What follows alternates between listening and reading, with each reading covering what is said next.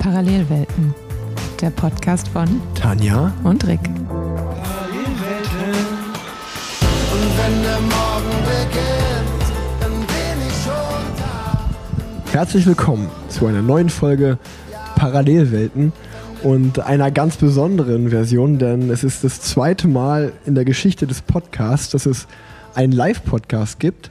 Und ähm, es findet statt im War Clubhaus. Tanja und ich schauen gerade 40 Augen, äh, schauen, uns schauen 40 Augen an. 20 Menschen sind live dabei, wie wir den Podcast aufnehmen. Ähm, eigentlich eine ganz normale Aufnahmesituation, nur dass wir das diesmal halt vor einem kleinen Publikum machen.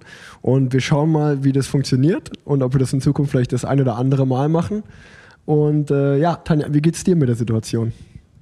Es sind insgesamt 42 Augen, weil sich noch äh, Tim Thorn-Teutenberg sehr spät äh, nachträglich angemeldet hat, äh, aber Nachmeldungen möglich. Und wir ähm, begrüßen natürlich den neu gekürten dreifachen deutschen Meister auf der Bahn und beglückwünschen ihn sowohl zu den Medaillen als auch zum Geburtstag nachträglich. Äh, und ich habe ihm schon gesagt, dass ich ihn auf jeden Fall äh, aus der Menge herausheben werde, damit er sich schämen kann für seine späte Anmeldung. Ähm, sonst geht es mir gut. Äh, bis auf ein bisschen Nervosität, die ich standesgemäß für eine Neuköllnerin mit äh, einem Kölsch etwas beruhige. Wie Genau. geht's dir? Genau, Tanja, äh, also mir geht's auch gut. Ähm, Tanja trinkt zum allerersten Mal Alkohol, während wir eine Podcast-Folge aufnehmen, äh, zur Beruhigung der Nerven. Und man kann auch sagen, dass wirklich äh, alle unserer Gäste heute sehr, sehr pünktlich waren, bis auf Maurice Ballerstedt, das war mit Abstand der Letzte. Der sitzt nämlich hier auch im, äh, im, im Publikum und äh, hat aber gerade das Zeitlimit noch geschafft. Ja, ich wollte gerade sagen, beinahe zum ersten Mal dieses Jahr out of time limit, aber ähm, nach vielen Screenshots vom Navi hat er es gerade noch rechtzeitig geschafft. Ähm, genau, wir schreiben den 21. Juni. Es ist der längste Tag des Jahres. Tanja, wie viel Zeit hast du heute auf dem Fahrrad verbracht? Ähm, null Minuten. Null. Ja, ich hatte heute Ruhetag und ähm, deshalb bin ich mit der Bahn hierher gekommen. Ja, ähm, ich, ich bin vier Stunden gefahren. Danke für die Gegenfrage. Und äh, ähm, nee, sonst, äh, wie, war, wie war die letzten Wochen für dich, Tanja? Wie ist es dir ergangen? Du bist ja die Women's Tour in äh, England gefahren, in Großbritannien. Genau, ich bin wieder im Graben gelandet, aber diesmal ohne größere ähm, Folgen. Äh, nur ein paar Schürfwunden bzw. Kratzwunden von diversen Büschen, äh, aber zumindest keine Wirbelsäulenfraktur. Ansonsten war es, die Women's Tour ist immer ein bisschen gefährlich, sage ich jetzt mal. Äh, nicht die, die, das sicherste Rennen, äh, was, die, was die Streckensicherung ähm, und so weiter angeht. Als bestes Beispiel wahrscheinlich auf der letzten Etappe ging es ja vor allem auch um die Bonussekunden und um den Gesamtsieg. Und äh, bei den Sprintwertungen gab es eben immer Bonussekunden äh, zu gewinnen. Und 100 Meter vor dem zweiten Sprint stand halt einfach ein geparktes Auto, das weder angezeigt noch von irgendjemandem, ähm, von irgendeinem Streckenposten äh, geschützt oder angezeigt wurde. Und sowas ist natürlich, finde ich, wenn man in einem Peloton mit 100 Leuten ankommt, ein bisschen gefährlich. Äh, und vor allem auch, wenn Mieke und ich, wir haben sehr viel Zeit zusammen verbracht an bergigen Etappen, weil wir meistens gleichzeitig gedroppt wurden äh, und uns dann ins Ziel gequält haben. Und sobald man, man hat zwar den Konvoi noch gesehen, äh, aber man war dann einfach im offenen Verkehr. Also es war dann halt einfach Open Traffic und die Autos, die halt vorher äh, angestaut wurden, wurden dann halt einfach auf die Straße gelassen. Ähm, schwierig, finde ich. Also ich habe nur auf Pro Cycling Sets verfolgt, dass du den, den Roger Kluge gemacht hast vom Giro. Ja, ich war allerletzte. Schwar schwarze Trikot. Aber ich muss auch sagen, ich muss auch sagen, äh, auch aufgrund dessen, weil eben, glaube ich, 15 Leute insgesamt es gar nicht zum letzten Tag geschafft haben. Äh, von dem her, zumindest habe ich es ins Ziel geschafft. Also, also kann, ich, Läuft, läuft richtig dieses Jahr. kann, Läuft. ich, kann ich festhalten, dass England äh, nicht so dein Pflaster bis jetzt war. Nee, also ich habe auch am letzten Tag erklärt, dass ich England jetzt offiziell hasse. Äh, aufgrund des Wetters, dass immer irgendwas passiert. Entweder geht mein Gepäck verloren oder ich breche mir Knochen. Ähm, also ich sollte, glaube ich, einfach nicht mehr dorthin. Aber du bist sonst bist du nur die bist nur die Women's Tour gefahren jetzt im Juni oder habe ich da was verpasst? Nee, das passt. Das war jetzt auch, glaube ich, mein letztes Ren- Rennen für eine lange Zeit. Wieso das? weil jetzt die, der Giro äh, ansteht, für den ich nicht ausgewählt wurde, und dann die Tour de France, für die ich nicht ausgewählt wurde. Und dann hat das Team einfach entschieden, dass man dann, äh, glaube ich, noch ein Dreitagesrennen fährt im August und dann erst wieder was im Oktober. Das heißt, aktuell äh, bin ich, ich bin sozusagen arbeitslos. Ne, du bist ja noch Deshalb bezahlt. trinke ich jetzt auch Alkohol. Du, du, du bist ja noch bezahlt, oder nicht? ja, bezahlt arbeitslos. Ist doch ne, bezahlter Urlaub. ja, bezahlter Urlaub. Okay, dann, dann drücken wir es so aus. Ja, du hast vor allen Dingen immer noch die deutsche Meisterschaft diese Woche. Ja, das stimmt allerdings, da freue ich mich ungemein. Hast du dir das Profil schon angeschaut, Rick? Ja, ich habe mir das Profil schon angeschaut. Ähm, die findet ja im Sauerland statt. Ähm, in, also eigentlich kenne ich jeden Meter, weil bevor ich nach Köln gezogen bin, ähm, ist Unna grenzt ja ans Sauerland und die zumindest das Straßenrennen der Männer startet in Neheim und ähm, führt dann, glaube ich, auf den Kahler Asten nach äh, Winterberg hoch. Auf, ich habe gerade noch mal geschaut, 842 Meter, der höchste Punkt Nordrhein-Westfalens. Also es gibt sozusagen, ja, eine, eine, man kann sagen, eine Bergankunft. Und ähm, ja, ich, ich werde die, ich werd die deutsche Meisterschaft fahren, nachdem ich die letzten zwei Jahre aus verschiedensten Gründen nicht gefahren bin. Ähm, werde ich natürlich trotzdem dieses Jahr dem Veranstalter, also vor allen Dingen äh, Jörg Scherfi ähm, und Heiko, die beiden, die das veranstalten, ähm, die Ehre erweisen und dort an den Start gehen, weil eigentlich macht es aus sportlicher Sicht ähm, und gegen, ich weiß gar nicht, wie viele Bohrerfahrer dort am Start stehen werden, ähm, nicht so viel Sinn, die zu fahren. Allerdings, ähm, ja, ich meine, ich habe auch sonst nichts zu tun, von daher kann ich auch Sonntagradrennen fahren. Das habe ich mir auch gedacht. Machst du denn Zeitfahren oder nur Straßenrennen? Ich mache nur Straßenrennen, ne? also Zeitfahren bin ich noch nie gefahren bei der DM, aber also wird, wird auch dieses Jahr nicht passieren. Also für alle, denen die Strecke noch nicht so bekannt ist, es geht am Ende ungefähr so, ich glaube, 12 Kilometer bergauf. Zwar nur 3,6 Prozent im Schnitt, aber es geht bergauf. Und beim Zeitfahren ist genau andersrum. Da geht es erstmal knapp zwei Kilometer bergauf mit 10 Prozent Schnitt. Deshalb habe ich mir gerade eben auf die Scheibe erstmal einen 32er Ritzel drauf gemacht. Weil ich glaube, äh, es ist halt auch nicht, dass man mit Schwung reinfährt, sondern es ist eigentlich so ein stehender Start in den Anstieg. Deshalb glaube ich, ähm, ein 32er Ritzel werde ich definitiv brauchen. Also das Zeitfahren findet in Marsdorf statt und ähm, also wir können ja mal über die Favoriten reden, das, das wäre doch mal gut angebracht. Also wer denkst du im Frauenrennen, wer ist da die Favoritin auf den Titel und die Medaillenkandidatinnen? Ich finde es total schwierig zu sagen, weil es eben, weil der Kurs zwar mit dem steilen Anstieg anfängt, aber dann relativ technisch ist und viel auch bergab und flach ist. Ähm, ich würde sagen, dass Hanna Ludwig äh, eigentlich eine ganz gute Chance hat, weil die sowohl gut bergauf kommt, aber halt auch trotzdem drücken kann. Deshalb ist die eigentlich meine, meine Favoritin dieses Jahr. Dieser Brennauer immer Favoritin, weil es dieses Jahr schon nicht so viel Rennen gefahren hat, auch ein bisschen gesundheitliche Probleme, deshalb ist da so ein bisschen Wundertüte, aber die beiden äh, definitiv. Und ähm, ja, bei Lisa muss man mal schauen, wie es ihr geht. Die ist dieses Jahr auch ein bisschen ähm, gebeutelt, gesundheitlich. Lisa Klein Lisa du? Klein, genau. Okay. Und ähm, ja, wie wie lang ist der schauen. Parcours bei euch? Es ist die gleiche Strecke, ich glaube 27 Kilometer. Bei den Männern auch? Ja. Maurice, du weißt das doch bestimmt. Klar. 27 Ja, mein, Kilometer auch bei den Favorit für die äh, Männer U23 natürlich Maurice Ballerstedt. Männern. U23 fährst du? Du bist doch Profi. Ja, okay. okay, ähm, Unangenehm. Und ähm, nee, also im, im Straßenrennen, also im richtigen Zeitfahren Maurice, ähm, dort, äh, dort ist. Wer sind denn da die Favoriten? Ich, also meine, meine Top 3, die eine Medaille holen werden, ich würde sagen, nach den letzten Wochen Miguel Heidemann wird auf dem Podium stehen. Ich würde sagen, Yannick Steimle steht auf dem Podium. Der ist ein sehr starkes Zeitfahren bei der Tour de Suisse gefahren. Und ähm, ja, dann wird es ziemlich spannend. Ich weiß ja nicht, wer von Bora alles fährt. Nils Polit natürlich immer ein Kandidat. Ähm, wenn Schachmann fährt, Max Schachmann auch. Ähm, theoretisch nur um Lennart Kemner natürlich Podium auch. wird langsam voll. Und ähm, ich, ich, ich zähle einfach mal alle Favoriten auf. Und ähm, äh, selbst Nico Denz, der ist jetzt auch das Abschlusszeitfahren bei der Tour de Suisse sehr stark gefahren. Der hat ja auch eine Tour de Suisse Bergankunft gewonnen. Ähm, da muss ich auch den Hut ziehen.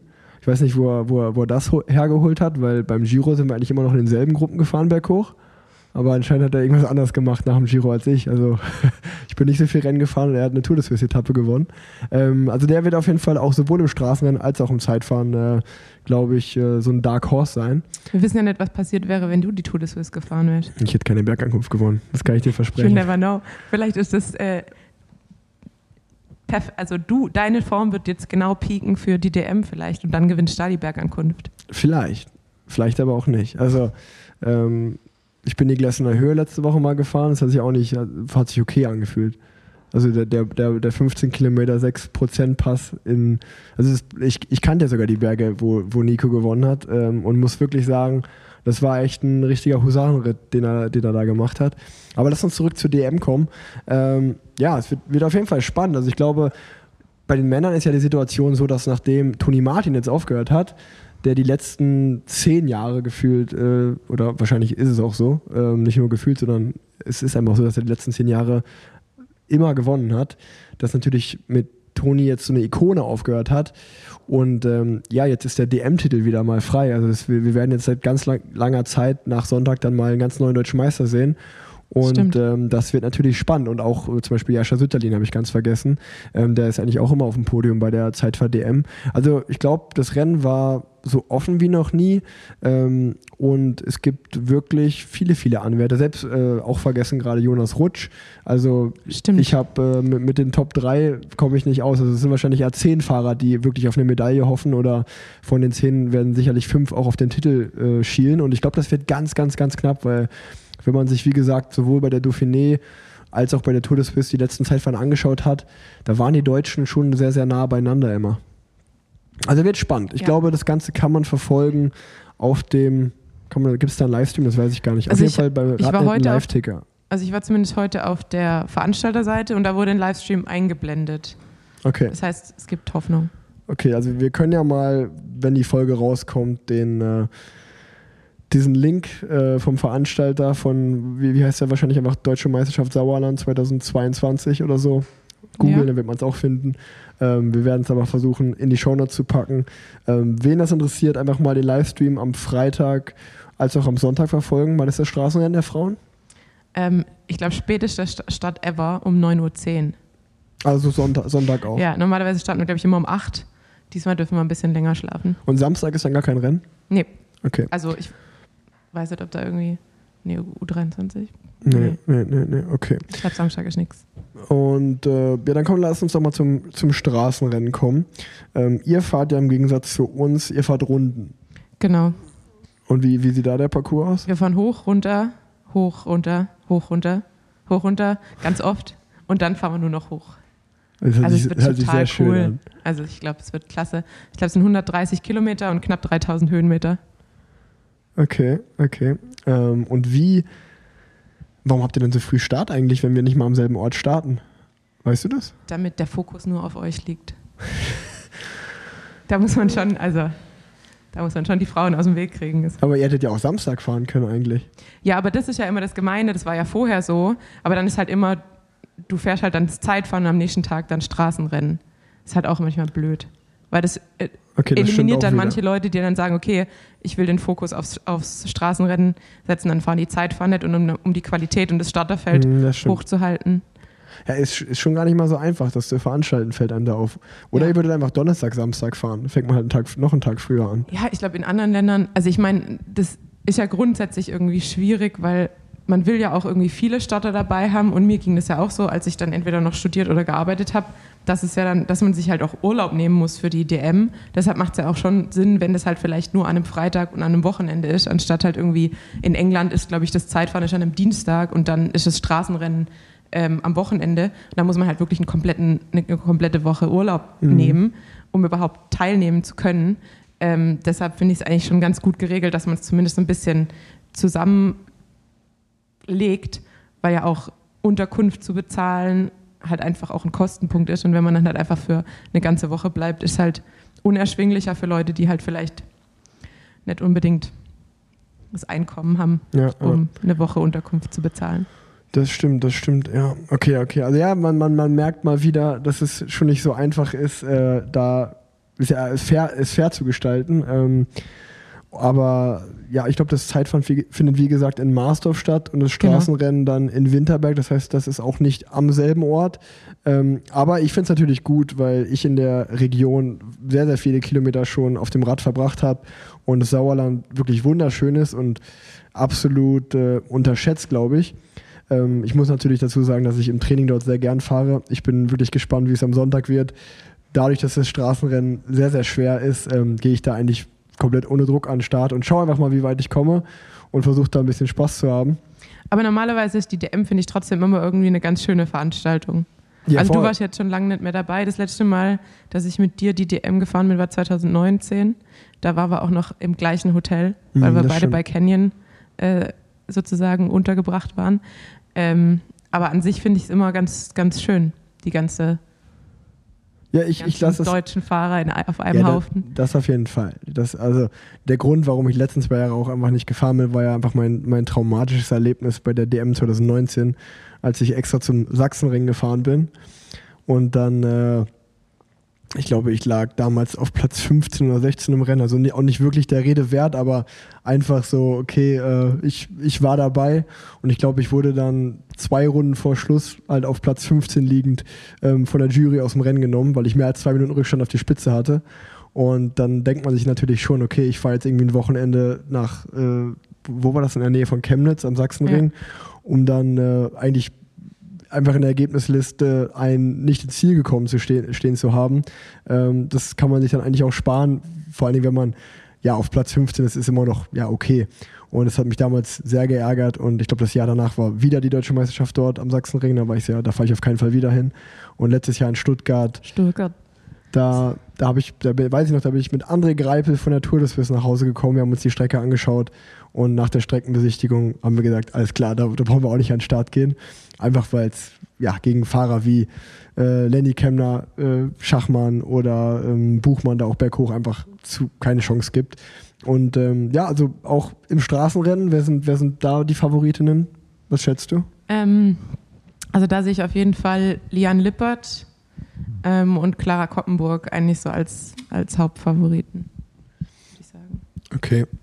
Die Bergfahrerin Die natürlich. Bergfahrerin. Ja. Ja. Ja, ist ja auch schön, dass man mal, ich glaube, Lisa Brenner war jetzt auch die letzten Jahre sehr oft deutsche Meisterin. ja, aber die kommt halt auch schon gut bergauf. Also muss man sagen. Ja, ja das stimmt. Also man muss ja dazu sagen, dass auch, ähm, ich glaube, der Parcours war ja in der U23 oder allgemein in der Bundesliga ähm, die letzten paar Jahre war es einfach die Sauerland-Rundfahrt. Und da sind auch schon mal Sprints angekommen, wenn ich da richtig informiert bin. Und ähm, ich bin aber, wie gesagt, wir, also das Straßenrennen, um da auch mal näher ins Detail zu gehen, das startet in Neheim. Und ähm, wir fahren dann wirklich mehrere Schleifen durch Sauerland, um dann am Ende auf dem Karla Asten zu finishen. Aber ich glaube, wir haben alleine zweimal den Hirschberg schon nach in der ersten Hälfte des Rennens und der Hirschberg ist zwar relativ kurz, aber sehr, sehr steil und ähm, wirklich mehrere Anstiege. Ich glaube, wir kommen da auch auf dreieinhalbtausend Höhenmeter am Ende des Tages und ähm, wird somit äh, sicherlich was für bergfestere Fahrer. Und ich glaube, also ich bin eigentlich selber ein bisschen gespannt, sozusagen live dabei zu sein und mir das aus, aus dem Feld anzuschauen, solange wie ich dabei bin, ähm, wie wer da sich den Titel holt, weil natürlich gibt's, äh, ist Bora da ganz klar in der Favoritenrolle, Bora Hans Grohe und hat, äh, kann eigentlich mehrere Karten spielen, äh, mit Maximilian Schachmann, jetzt Pole, Lennart Kemner, Emanuel Buchmann, nur um mal so ein paar zu nennen, ähm, die glaube ich alle wirklich Titelkandidaten sind auf dem Parcours und ähm, ja, bei der DM ist, ich glaube, solange Bora den Titel am Ende hat, sind die happy, aber die Fahrer untereinander, die werden natürlich auch alle deutsche Meister wo äh, werden wollen und es wird schon sicherlich spannend werden, ähm, dann vielleicht auch so das, den einen oder anderen internen Kampf äh, mir anzuschauen. Und äh, vielleicht spielt es ja wieder anderen Fahrern in die Karten, ähm, wie einem Nico Denz, weil DSM wird auch mit einigen Deutschen am Start sein. Ähm, ja, das wird schon spannend werden. Ja, das war ja letztes Jahr auch schon in Stuttgart so ein bisschen das Problem, dass Bora dann am Ende, ähm, dass sie alle so ein bisschen gegeneinander gefahren sind. Ähm, also da hätten sie auch fast den Titel verschenkt. Genau, und äh, so einen Georg Zimmermann, den habe ich jetzt wieder ganz vergessen. Ja. Ähm, der ist natürlich auch super stark drauf. Ähm, der wird es den nicht einfach machen. Also es wird schon, wird schon spannend werden, ähm, gerade wenn Bora da so eine riesen Favoritenrolle hat. Ähm, das kann man auch im Livestream dann verfolgen. Hoffentlich. Also, wir ich haben hab jetzt den Livestream angekündigt, aber wir sind uns nicht hundertprozentig sicher. ähm, ja, also wir freuen uns auf ein Wochenende, ähm, bei dem die oder wo die deutsche Meisterschaft auf uns zukommt. Und ähm, danach steht dann die Tour de France an. Sowohl bei den Frauen als auch bei den Männern. Und du, äh, wie ich gesehen habe, startest mit der Tour de France deine Fernsehkarriere. Ja, habe ich ja letztes Jahr schon gestartet bei der Deutschland-Tour. Ja gut, aber Bist du Deutschland nicht Tour gut ist ja nochmal. informiert, Tanja? Bist du nicht gut informiert? Ja, aber es ist ja nochmal was anderes, die Tour de France, äh, als die Deutschland Tour, würde ich sagen. Das ist ja auch noch gar nicht offiziell. Das- Klar, du hast doch. Ja. Da, Ist Das das doch- offiziell schon? ja. Du hast, du hast was bei Instagram ge ge geshared. Ja, das war ein Video zur Vorbereitung, aber ne. Nein, aber es gibt, ich glaube, da gibt es auch gar nichts Inoffizielles oder Offizielles. Aber ja, genau, äh, Tanja hat schon gesagt, äh, ich, ich werde ja dieses Jahr die Tour nicht fahren, was den meisten schon klar war, nachdem äh, ich den Giro gefahren bin. Und ähm, werde aber trotzdem dabei sein, weil ich den Start in Kopenhagen die ersten zwei Tage mit der ARD äh, als Experte begleiten darf. Äh, da freue ich mich echt drauf, weil das ist, glaube ich, das erste Mal, seitdem ich eigentlich als Kind bei meinem Papa dabei war, dass ich sozusagen wieder als Fan bei der Tour dabei sein kann ähm, oder als außenstehende Person und nicht im Fahrerfeld. Und ähm, ja, ich werde mal gespannt sein, wie, wie das so sein wird. Und äh, da freue ich mich schon sehr drauf. Das kann ich mir vorstellen. Ich habe mich ja schon hier gefreut, als ich da hinten sitze, der äh, im Raw Clubhaus sitzt, nämlich der Löwe vom Podium. Ähm, und ich kenne den ja nur aus dem Fernsehen. Genau. Du als, als Sohn von Erik Zabel kennst ihn ein bisschen persönlicher und ich habe mich schon sehr gefreut, als ich den endlich mal hier anfassen durfte. Den bekommt man nur, wenn man ein gelbes Trikot trägt. Ja. Nur, der, nur das gelbe Trikot bekommt den. Genau. Ich glaube, glaub, mein Papa hat zwei oder drei während der Karriere gesammelt. Ich glaube, drei Tage im gelben Trikot. Und die standen immer in meinem alten Kinderzimmer rum als Plüschtiere. Und als ich das hier aufgemacht habe, habe ich dann einfach einen mitgenommen. Ähm, ja, nee, ähm, Kopenhagen geht's ja los. Und äh, ich habe mir auch im Moor Clubhaus da vorne liegt auch das aktuelle Tourmagazin. Also wer von den Gästen hier äh, mal schauen will, was da so dieses Jahr auf euch zukommt, seid gespannt. Ähm, ich bin eigentlich ganz froh, dass ich die Tour nicht fahre, um ehrlich zu sein. Also ich habe es mir mal angeschaut und das ist schon brutal wieder dieses Jahr. Also extrem viele Bergetappen und ähm, dann noch am Anfang das Zeitfahren in Dänemark. Ähm, dann die, ja, die Etappen werden sicherlich sehr windig werden und äh, vor allen Dingen aber auch wieder cool für deutsche Fans, weil die dritte Etappe finisht ja wirklich nur ganz knapp äh, über der deutschen Grenze, also in der Nähe von Flensburg. Also wenn man auch als Deutsche oder deutscher Fan da mal hin will, ist und gerade aus Norddeutschland kommt, ist es dieses Jahr nicht so weit. Ähm, und dann ja, geht es eigentlich mit so ekligen Etappen in Dünnkirchen weiter über die Kopfsteinpflaster-Etappe und dann eigentlich auch relativ schnell zu der ersten Bergankunft äh, am Planche de Belleville. Also es wird, glaube ich, für, für die Zuschauer und Zuschauerinnen wird es eine sehr, sehr coole Tour. Das glaube ich auch. Es wurden jetzt schon wieder die ersten Stimmen laut, dass es zu gefährlich ist. Äh, was sagst du dazu? Also letztes Jahr gab es ja schon einige. Von wem wurden die zu Stütze. laut? Ich habe gerade eben einen Cycling-Tipps-Artikel dazu gelesen. Ich weiß jetzt nicht mehr, wer es genau war. Das müsste ich jetzt lügen. Ja, die Tour, Tour ist immer gefährlich. Also, wenn du durch die Tour in der ersten Woche durchkommst, ohne einmal gestützt zu sein, dann läuft es schon richtig gut. Weil 50 Prozent des Felds legt sich mindestens einmal auf den Bart. Ähm, naja, und äh, wie sieht es mit der Frauentour de France eigentlich aus? Wie sieht die dieses Jahr aus? Da bist du besser informiert als ich.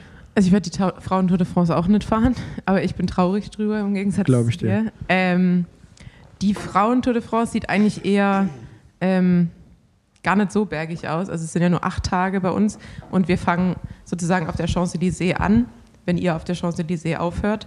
Das heißt, es fängt schon mal flach an. Ähm, dann kommen so ein paar welligere, aber tendenziell äh, trotzdem möglicherweise im Sprint endende ähm, Etappen. Und die letzten beiden Etappen sind dann bergig und äh, die allerletzte, wahrscheinlich auch dann wirklich den GC entscheidende Etappe geht dann zur Planche de Belleville hoch.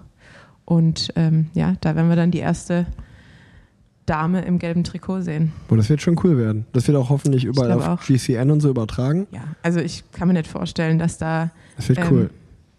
Also ihr, ihr, eure Tour geht los, wenn die von den Männern zu Ende ist. genau. Also sozusagen der letzte Tag der Männer ist der erste Tag der Frauen. Ach, richtig, richtig cool. Und das finde ich auch eigentlich ganz gut gemacht, weil man hat ja immer so, also mir geht es so, wenn die Tour zu Ende geht oder der Giro, da denkt man sich so, und jetzt? Dann ist immer so eine Lücke im Leben und die kann jetzt gefüllt werden mit der Frauentour. Das finde ich ganz gut gemacht. Das stimmt, das stimmt. Ja, das wird dann, das wird dann, also ist das Ende Juli bis Anfang August. Genau. Weil die Tour geht am 21. 1. Juli los, 21 Tage, 2, 3 Ruhe, 24. Juli müsste es dann losgehen. Ja, ja. Okay, also bis, bis dann August, ja. Ja, und dann, dann im August fange ich auch hoff- hoffentlich mal wieder an mit, in, mit Rennen. Ich auch. Rennen zu fahren. Du auch. Ja, wo fährst du? Ich weiß noch nicht genau, aber ähm, die, ich schätze mal wieder die Tour de Wallonie, die Polen-Rundfahrt, ähm, irgendwie sowas. Und dann ist August ein sehr schönes Rennprogramm eigentlich, weil ähm, ich hoffe, für die Europameisterschaft in München nominiert zu werden. Und dann ähm, cool, ja. ist noch äh, Hamburg das Rennen. Ähm, früher ja die Hamburger Cycle Classics, mittlerweile heißt es, glaube ich, BEMA Cycle Classics oder so. Und äh, danach die Deutschland-Tour. Also, das wären ganz coole Rennen in Deutschland, die ich fahren könnte. Und ja, deswegen halte ich mich natürlich auch jetzt immer im Sommer fit und ist auch für mich eine, eine ganz ungewohnte Situation, weil ich äh, ja sowas wie eine Sommerpause eigentlich die letzten Jahre nie hatte. Ähm, weil die in den letzten fünf Jahren bin ich, also 2020, als ich die Tour nicht gefahren bin, war, das, war die Corona-Saison. Und äh, da gab es eh War keine eh Tour im Sommer. anders, Ja. Und die, die anderen vier oder fünf Jahre bin ich immer die Tour im Sommer gefahren. Von daher, ähm, also ich, es war mir eh klar, dass, äh, wenn, wo ich den Giro ähm, gefahren bin, dass ich äh, nicht zwei Grand Tours pro Jahr fahren werde. Ähm, das war schon eigentlich von Anfang an der Saison so geplant. Aber jetzt, wenn man dann an dem Moment ist und äh, in dieser Phase, ist es schon irgendwie verrückt, wenn man das mit den anderen Jahren vergleicht, wenn man so denkt, ah, okay, die Tour ist nochmal der letzte Test oder so die letzten zwei Jahre, dann, dann äh, trainiert man an den Wochenenden nochmal hart, wenn man dann zur Tour geht und jetzt gerade ist man nicht so in Top-Shape und achtet auch mal auf alles. Und äh, für mich hat jetzt eigentlich der Giro aufgehört und es war so, ah cool, ich habe jetzt zwei Monate Sommerpause. Ähm, das ist äh, auf jeden Fall eine Umgewöhnung. Aber wenn ich mir dein letztes Wochenende so betrachte, dann brauchst du, glaube ich, keine Tipps, was man mit seiner Freizeit machen kann, oder? Ich hatte ein gutes Wochenende. Ich bin froh, dass ich wieder fit bin. Ähm, nee, also, also ich kann ja auch mal euch ein bisschen mitnehmen, dass ja eigentlich auch bei mir geplant war, das haben wir im letzten Parallelwelten-Podcast auch besprochen, dass für mich ja einige Rennen in Belgien geplant waren. Ich aber dann bei der er bei dem direkt bei dem allerersten Rennen äh, bin ich ja richtig auf die Fresse geflogen und konnte danach die anderen drei, die noch ausgestanden oder die ich noch gefahren wäre, habe ich alle abgesagt und ähm, musste erstmal wieder ein bisschen auf mein Leben klarkommen eigentlich. Und ähm, dann waren jetzt eigentlich keine Rennen mehr groß. Und ähm, um aufs letzte Wochenende zu sprechen zu kommen, ja, es ging, es ging ja los mit dem, mit dem Family and Friends Grillen hier im, bei War, ähm, wo wir eigentlich schon den ganzen Tag schön gegrillt haben. Das war sehr cool, weil wir es, sag ich mal, einmal für unsere Freunde und die Familie eröffnet haben hier. Der Laden hat jetzt schon einen Monat offen, aber wir haben noch nie so eine richtige Eröffnung gemacht. Ähm, das, war, das war richtig cool. Nee, Freitag habe ich dann mit, mit äh, Freunden äh, schönen Abend verbracht, was gegessen in der Innenstadt. Samstag war ich auf dem Rammstein-Konzert. Das war auf jeden Fall eine richtig gute Experience. Also das kann ich wirklich jedem empfehlen, da mal hinzugehen. Äh, ich hatte Glück. Ich war, ist auch witzig, ich war mit meiner Mutter. Außer man mag kein Feuerwerk und keine Flammen, dann ist doch kein. Also ich habe mich, ich war vor zwölf oder 13 Jahren das letzte Mal oder das einzige Mal auf dem Rammstein-Konzert und ich bin eher schreckhaft. Ich fand es trotzdem gut, aber es war ein harter Tag. Nee, es war schon, es war auf jeden Fall, also für mich war es mindblowing. Also es war wirklich, also ich mag die Musik auch, äh, ich, ich höre, wird man jetzt vielleicht gar nicht so denken, aber ich habe das auch schon in ziemlich vielen so Intervall-Playlists drin. So, also natürlich, man muss so in, in, in der Stimmung dafür sein, aber wenn man das dann im Ohr hat und richtig drauf treten will, geht das schon gut. Und ähm, mein, mein, ich wusste, mein Vater hatte Tickets besorgt und äh, der wusste selber nicht, dass ich das gerne höre. Und ich hatte das meiner Mama irgendwann mal erzählt und hat der, der zum Glück noch eine, ein Ticket mehr besorgen können. Das heißt, dein Papa hört Rammstein. Ja, ja, schon, ja. Das ist gut, Ja. damit kann ich meinen Papa vielleicht überzeugen. Weil Ja. er sagt, das ist Lärm, aber Nee, ist, wenn es dein Papa hört. ja gut, aber wenn, wenn du, selbst, selbst wenn du die Musik gar nicht magst, lohnt sich alleine schon die Show. Ja. Und also selbst von Mama, die hatte überhaupt keinen Bock drauf, gar nicht. Selbst die fand's gut am Ende. Ich kann mir deine Mama auch nicht wirklich vorstellen beim Rammstein-Konzert. Ich sehe deine Mama, immer wenn ich sie sehe, sehe ich sie nur mit den Hunden so auf dem Arm. Ja. Und dann habe ich jetzt so dieses Bild von deiner Mama, wie sie so beim Rammstein-Konzert mit dem Hund damit unter am Arm steht. Nee, wir hatten ja keine Hunde dabei. Ja, weiß ich, aber es ist ja das Bild in meinem Kopf. Okay. Passt halt nicht ganz. Nee, aber war, war auf jeden Fall gut. Ähm, und ja, Sonntag war ich, also vorgestern, war ich bei einem, bei einem Junggesellenabschied eingeladen. Was auch mal schwer ist, wenn gefühlt jeder trinkfester ist als ich. Ähm, aber ich habe mich ganz gut durch den Tag gerettet. Ähm, das war auf jeden Fall ein hartes Wochenende, aber ich habe ganz normal trainiert nebenbei, das ging schon. Und ich, ich kann allgemein, ich, kann, ich habe richtig Zeit im Juni, ich kann D Dinge machen, für die ich nie Zeit habe. Ich habe eine Radtour letztens gemacht, ich habe mir so, ein, so einen Anhänger besorgt für Oscar. Da kann ich so auch mein Gravelrad machen. Ich habe so eine spezielle Achse, Steckachse für geholt. Und ähm, bin ich eine Radtour gemacht mit Leo. Mir hat sehr gefallen. So. Die hasst Radfahren über alles. und äh, ich finde es richtig scheiße. Und äh, ich habe es aber mal wieder versucht. Und äh, sie fand, sie hat gesagt, sie wird schon öfter fahren, aber nicht mehr mit mir. Sie findet es halt einfach auch mit, durch mich, glaube ich, richtig blöd. Ja. Und äh, aber wenn die, ja, wir, ich werde jetzt das mal animieren, dass sie ähm, ja, mit, mit anderen Freundinnen oder anderen Frauen in Köln einfach mal anfängt, äh, Rad zu fahren und da ein bisschen Fuß zu fassen. Aber also manchmal habe ich mich auch gefragt, Leonie hat mich nach 20 Kilometern der Radtour gefragt, man trägt keine Unterhose beim Radfahren, oder? Und ich war so, das ist aber das ist nicht dein Ernst jetzt gerade. Also das so, du siehst mich ja jetzt, wir sind jetzt vier Jahre zusammen und hast du mich schon jemals mit einer Unterhose beim Radfahren gesehen? Das wusste Leonie auch noch nicht. Aber ähm, nee, war, war gut. Ähm, hat Spaß gemacht. Sie war total kaputt. Wir sind 18,5 km/h im Schnitt gefahren. Für 30 Kilometer. Hat, aber sie hat ein normales Fahrrad. Ja, Also hat sie hat ein- kein sie so ein- E-Bike Sie oder hat so. einen Commuter. Commuter. So, ein- ah, so ein ja. Also, sie, ja, genau. Das Canyon Commuter hat sie ja. ja, aber ist ja auch, ähm, ist ja auch okay. Nee, ist voll gut. Ja. Hat, hat auf jeden Fall. Also wie gesagt, ich habe Zeit einfach für andere Dinge. Ähm, Live-Podcasts und so. Zum Beispiel. Und Ich hatte ein total einsames Wochenende. Mein Wochenende war richtig traurig. Lennart war weg, mein bester Freund war weg, alle anderen Menschen sind irgendwie DM gefahren. Die haben mich dann auch zurückgelassen, weil sie zum DM zugucken gefahren sind. Und äh, ich habe sehr viel Zeit mit meinen wandelnden Blättern verbracht und auf dem Sofa. Ich habe eine neue Serie angefangen. War richtig cool. du warst zum Grillen eingeladen und bist ja nicht gekommen. Ja, aber da war ich erkältet und es war, ich, mein Corona-Test war zwar negativ, aber ich wollte trotzdem aus Respekt euch gegenüber nicht meine Viren und Bakterien mitbringen. Das habe ich zu Hause geblieben. Okay. Sonst wäre ich natürlich Schade. gern zumindest einem sozialen Event nachgegangen an dem Wochenende. Ja, du kannst mir aber doch immer schreiben, du. Ich habe ich hab doch auch oft Zeit in Köln, Ja, wenn dir aber du, langweilig ist. ich, ich gucke mir dann deine Stories an, weil ich verbringe ja dann auch viel Zeit bei Instagram, dann ich mir so, der Mann ist beschäftigt. Nee, ich habe überhaupt, ich habe fast gar nichts gepostet am Wochenende. Natürlich, ich wusste, dass du auf dem Rammstein-Konzert Ja, warst. das aber, ja, okay. Ich, also ich wusste alles eigentlich. Was du, also bis auf den Junggesellenabschied wusste ich alles. Nee, da habe ich überhaupt nichts von gepostet. Ja, eben. Aber ansonsten, du bist ein durchsichtiger Ich kann, ich kann so viel zu, meinem, zu dem Junggesellenabschied kann ich so viel sagen. Ich war auf zwei Junggesellenabschieden bis jetzt, auf meinem eigenen und auf dem. Und auf beiden wurde jemand festgenommen von der Polizei. Wirklich. wirklich. Beides mal du. Nee, ich Okay. nicht, ich nicht. Nee, bei meinem eigenen. Ich frage bei jetzt meinem- nicht weiter nach, Bei meinem, bei meinem eigenen habe ich mich im Busch versteckt und war der Einzige, der nicht festgenommen wurde. Auch gut. wurde, alle Leute wurden festgenommen, die auf Zwei, zwei Junggesellen... von vier, zwei von vier. Stark. Das ist auch traurig, dass mein Junggesellenabschied mit vier Leuten war, weil das auch im Juli 2020 stattgefunden hat, wo nichts erlaubt war. Ja gut, aber wie Casper schon gesagt hat, der Kreis bleibt klein. Ne? Das stimmt, das stimmt. Und was hast du denn gemacht am ganzen Wochenende? Einfach Netflix geschaut. Nischt. Ich habe äh, The Good Doctor. Ja, also ich muss sagen, ich war auch ein bisschen platt nach, nach der Women's Tour und warum auch immer mein Team das geplant hat, dass ich dann mit der Fähre und mit dem Auto zurückfahre, was mich dann, glaube ich, das war eine 13-Stunden-Reise, ähm, weil das Team auch verwechselt hat, dass die Abfahrtszeit und die Ankunftszeit der Fähre, also das war jetzt verwirrend, die, Abkunft, die An Abfahrtszeit und die Ankunftszeit der Fähre, weshalb mein Zug so gebucht wurde, dass ich vier Stunden in Gent warten musste. Ähm, und dementsprechend war der Tag sehr lang. Und dann kam am nächsten Tag Rafa zu mir, um einen Film zu drehen für die Tour de France, die ich nicht fahren werde. Und dann haben wir zwei Tage gefilmt und ich war leicht erkältet. Und dann war ich einfach auch sehr kaputt, muss ich sagen, nach den Tagen. Obwohl ich feststellen musste, dass wir die haben halt so einen Szenenplan gemacht, was wir so für Szenen abdrehen. Und jetzt gibt es halt so Szenen von mir mit meinen wandelnden Blättern und wie ich meine Fische fütter.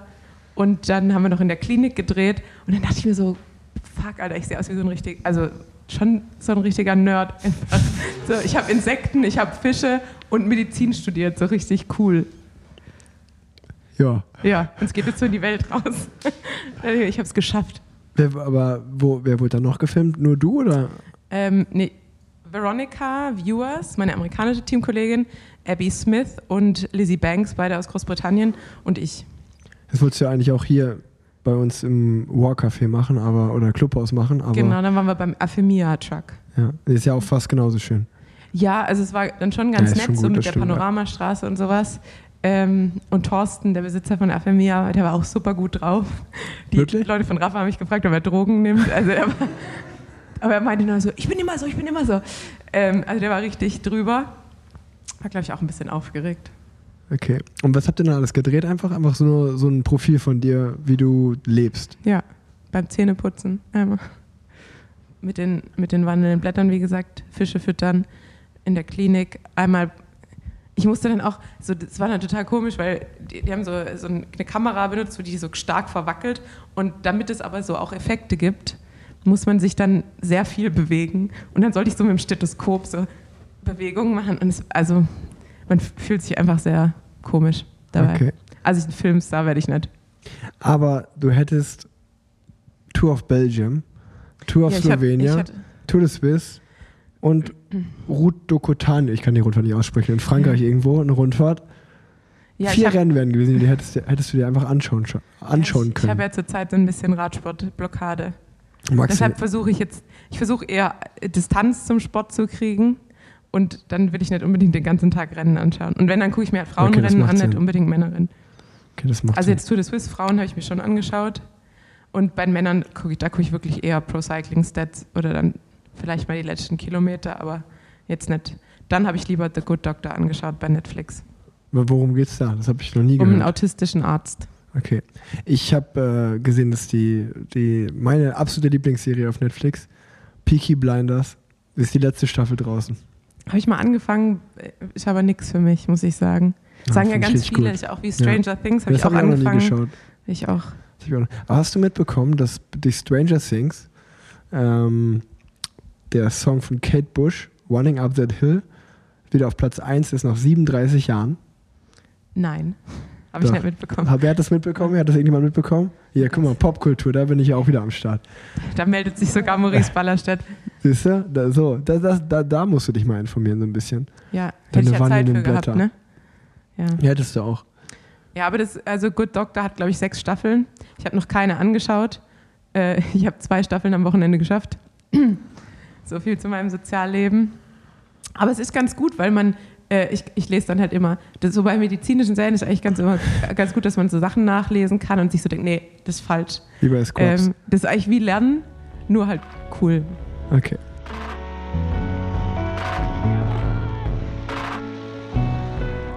Werbung. Fundamentale Ernährung einfacher gemacht? Das kann nur AG1.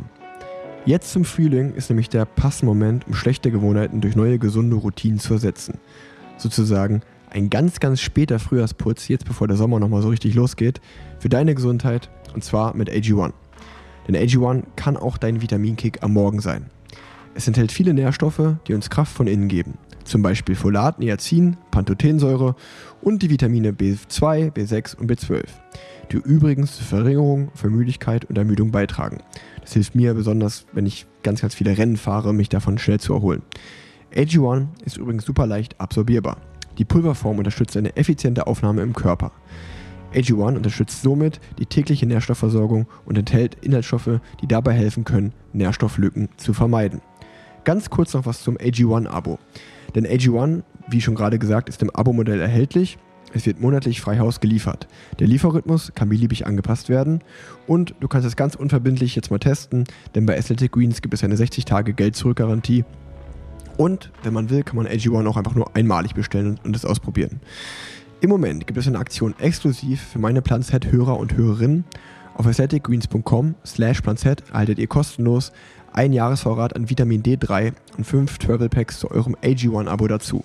Ich sag's nochmal, athleticgreens.com slash planset. Das Ganze findet ihr wie immer auch in den Shownotes. Werbung Ende.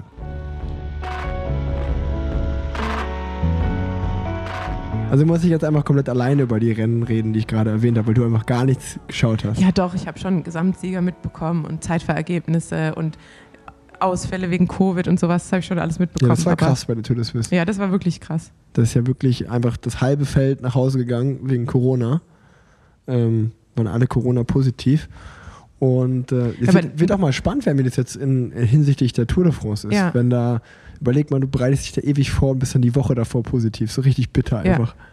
Weil die meisten Fahrer bei der Tour de Suisse sind ja eigentlich auch für die Tour schon Ja, gesetzt. Ja, genau. Ähm, deshalb kriegen die jetzt, glaube ich, schon ein bisschen Probleme. Äh, zumindest für die, die sich jetzt nicht schlagartig gut erholen. Vor allem will man ja trotzdem mit 100% zur Tour gehen und nicht irgendwie mit 98. Ja. Ja, ist schon, äh, schon spannend. Aber man kann sagen, Jaron Thomas hat die Tour de Suisse gewonnen im Genau. Endeffekt. Ähm, vor Sergio Higuita und äh, Higuita, wie heißt er? Irgendwie so. Ja. Und ähm, Jakob Fugesang, mein Genau. Teamkollege, ist Dritter geworden. Und Nielsen Pauls, sozusagen mein Teamkollege, ist Vierter geworden. Vierter geworden. Und die waren nur noch zu zweit, muss man sagen, Ja, die letzten vier Jonas Tage. Oder Rutsch, so. Ja, das war krass, ja. Und ähm, nee, ich glaube, bei der Belgien-Rundfahrt war auch sehr spannend natürlich ähm, mehr so die Sprinter-Klassiker-Rundfahrt. Also fand ich schon spannend anzuschauen, weil man natürlich nochmal schaut, gerade, also da achte ich natürlich sehr drauf, die, die Sprinter, äh, wer ist da jetzt richtig fit vor der Tour? Ähm, da war Jasper Philipsen zum Beispiel am Start, Sam Bennett und äh, auch Fabio Jakobsen.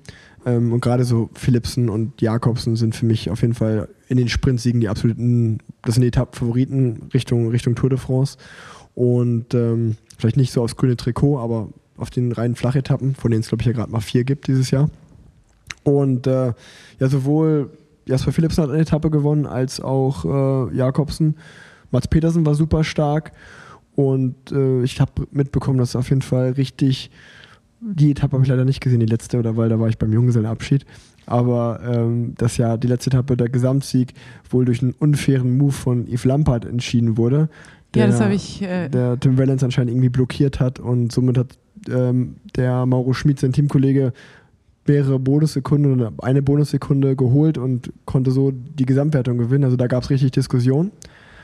Und ähm, ja, es wird auf jeden Fall spannend werden. Vor allen Dingen auch ähm, bin ich jetzt mal gespannt, wenn die Tournominierungen rauskommen, ob Sam Bennett überhaupt zur Tour nominiert wird. Ich meine, der hat zwar Eschborn Frankfurt gewonnen, aber in den ganzen anderen Sprints lief es dieses Jahr nicht so richtig gut. Und ähm, da bin ich schon jetzt gespannt, ob der mit seinem kompletten Leadout da für die Tour nominiert wird oder ob Bora vielleicht sagt, schau mal, wir haben den Giro gewonnen, wir haben mit äh, Vlasov, mit Higita, ähm, mit Schachmann eigentlich ein so starkes GC-Team auch. Ähm, vielleicht gehen wir auch voll auf GC. Ähm, das wird jetzt spannend werden, wenn die Nominierungen rauskommen. ja, Jumbo Wismar hat ja heute die Nominierung äh, rausgebracht. Genau. Aber die sind bisher das einzige Team, oder? Ich glaube, das sind die einzigen, ja. Und da gibt es eigentlich auch keine Überraschung. Natürlich, Wout van Art äh, wird aufs grüne Trikot gehen. Es wird spannend. Oh, beziehungsweise, ich glaube, der hat ganz gute Auf Karten. alles. Der hat ganz gute Karten. Und äh, ich glaube, die einzige kleinere Überraschung war, dass Rowan Dennis nicht nominiert wurde. Ähm, der eigentlich schon, wo man denkt, der kommt ins Tourteam. Ja. Ähm, ja, das ist ja eigentlich eh jetzt spannend, so die Woche vor den nationalen Meisterschaften ähm, kommen meistens die Tournominierungen raus, plus ähm, ja, man, die nationalen Meister werden gekürt. Ähm, und dann bei der Tour ist, geht gefühlt so wieder alles von vorne los.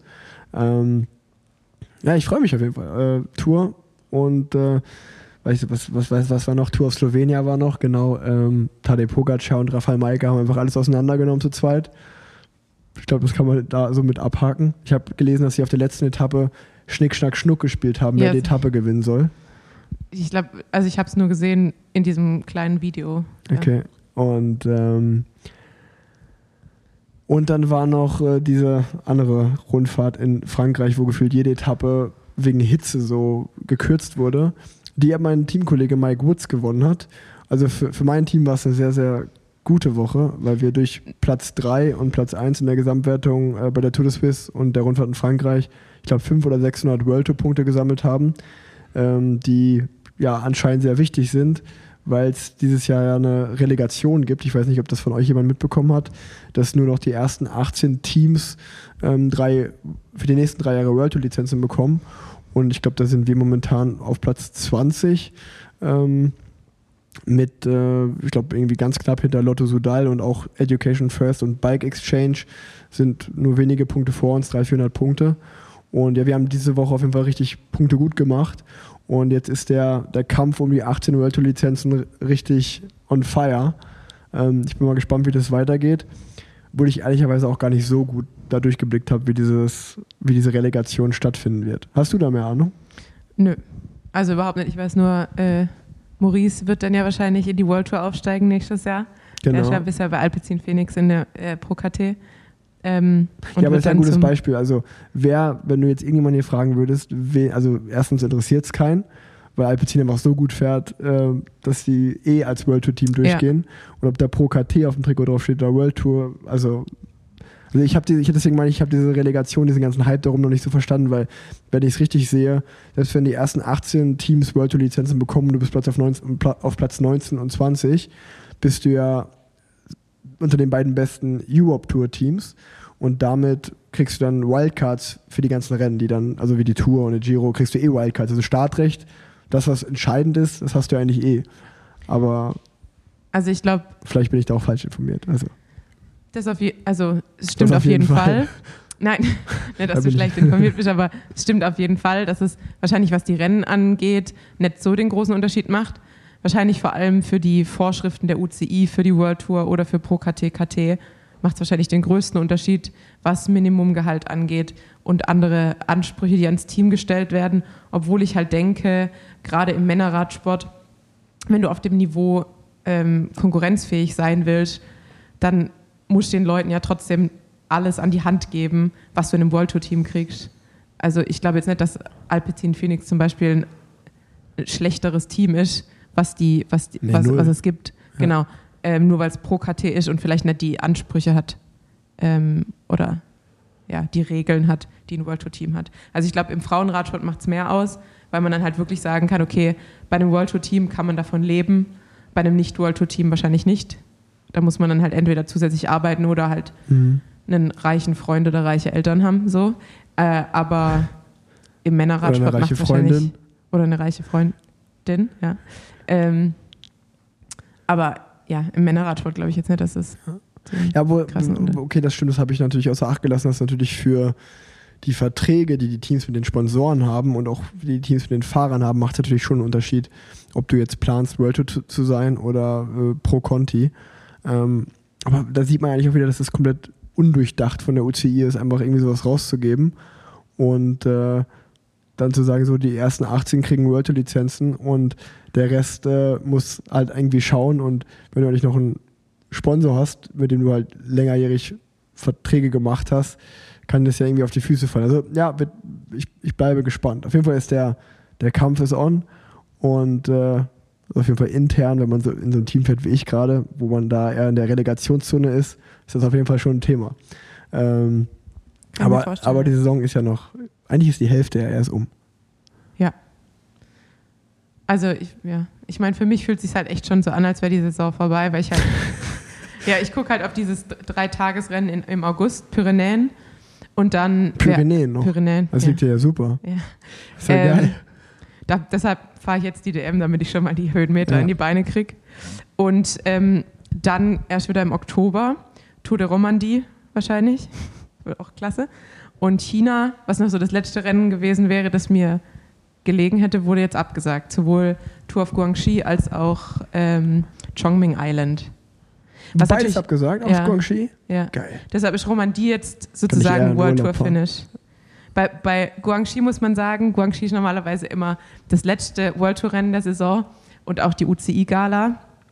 Und ähm, es gibt so dieses Saying, zumindest im Männerradsport, glaube ich, What happens in China stays in China. Ich noch nie gehört. Also ganz, ganz gefährliches Pflaster, würde ich sagen. Da hat auch dein, ein, dein Teamkollege, der nie dein Teamkollege war, seinen Vertrag verloren, noch kurz vor, vor äh, Ende des. Er ist nämlich nackt durch die Ho- Hotellobby, also so auf, dem- so durch, so auf dem Bauch, ja, also ich durch die. ich kenne die Videos. Ja, war klasse. Also, okay, wir müssen euch natürlich jetzt mitnehmen. Da, also es war Hamish heißt er, glaube ich. Ja. Also er ist, er der war bei, der, das damals war es noch Eastwell Cycling Academy, Ja, ein Neuseeländer, der meine ich. Ähm, der ist aber sozusagen aus dem Team geflogen, bevor ich überhaupt zum Team gekommen bin. aufgrund dessen. Und nee, ich glaube, der hat einfach keinen Vertrag mehr und hat einfach. Meint da- wirklich? nee, der hatte keinen also das Vertrag war mehr. schon, das war echt Also grenzwertig. ich, ich, nee, ich habe gehört, der, also der, der hat bei uns keine Vertragsverlängerung bekommen. war aber noch auf der Suche nach einem Vertrag Ah, okay. natürlich. Und danach war natürlich, dass jedes andere Team gesagt hat, naja, okay, den, den eher Den nicht so. nicht mehr. So, Der, war, der hat sich einfach sehr betrunken und hat dann, wo vor der, in der Gala gesagt, ey, hier ist so ein schöner, im Hotel, so ein schöner Marmorboden. Dann hat er so Wasser da hingeschüttet, hat Anlauf genommen, hat sich komplett nackt ausgezogen und ist so darüber gerutscht.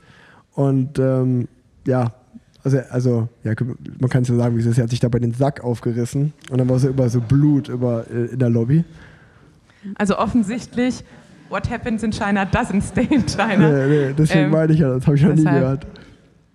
Ja, also, das, also es, ist, es fühlt sich, ich finde, wenn man erfahren muss, fühlt sich schon immer erst wie eine Strafe an, weil es ist auch immer sehr spät, also irgendwie vom 16. bis zum 20. Oktober, ähm, wo 90 Prozent aller anderen Profis äh, dann schon in die Offseason gehen und Urlaub machen und du musst noch mal oder man muss noch mal nach äh, China fliegen, um Rennen zu fahren. Guangxi ist ganz cool, das ist so im Süden China.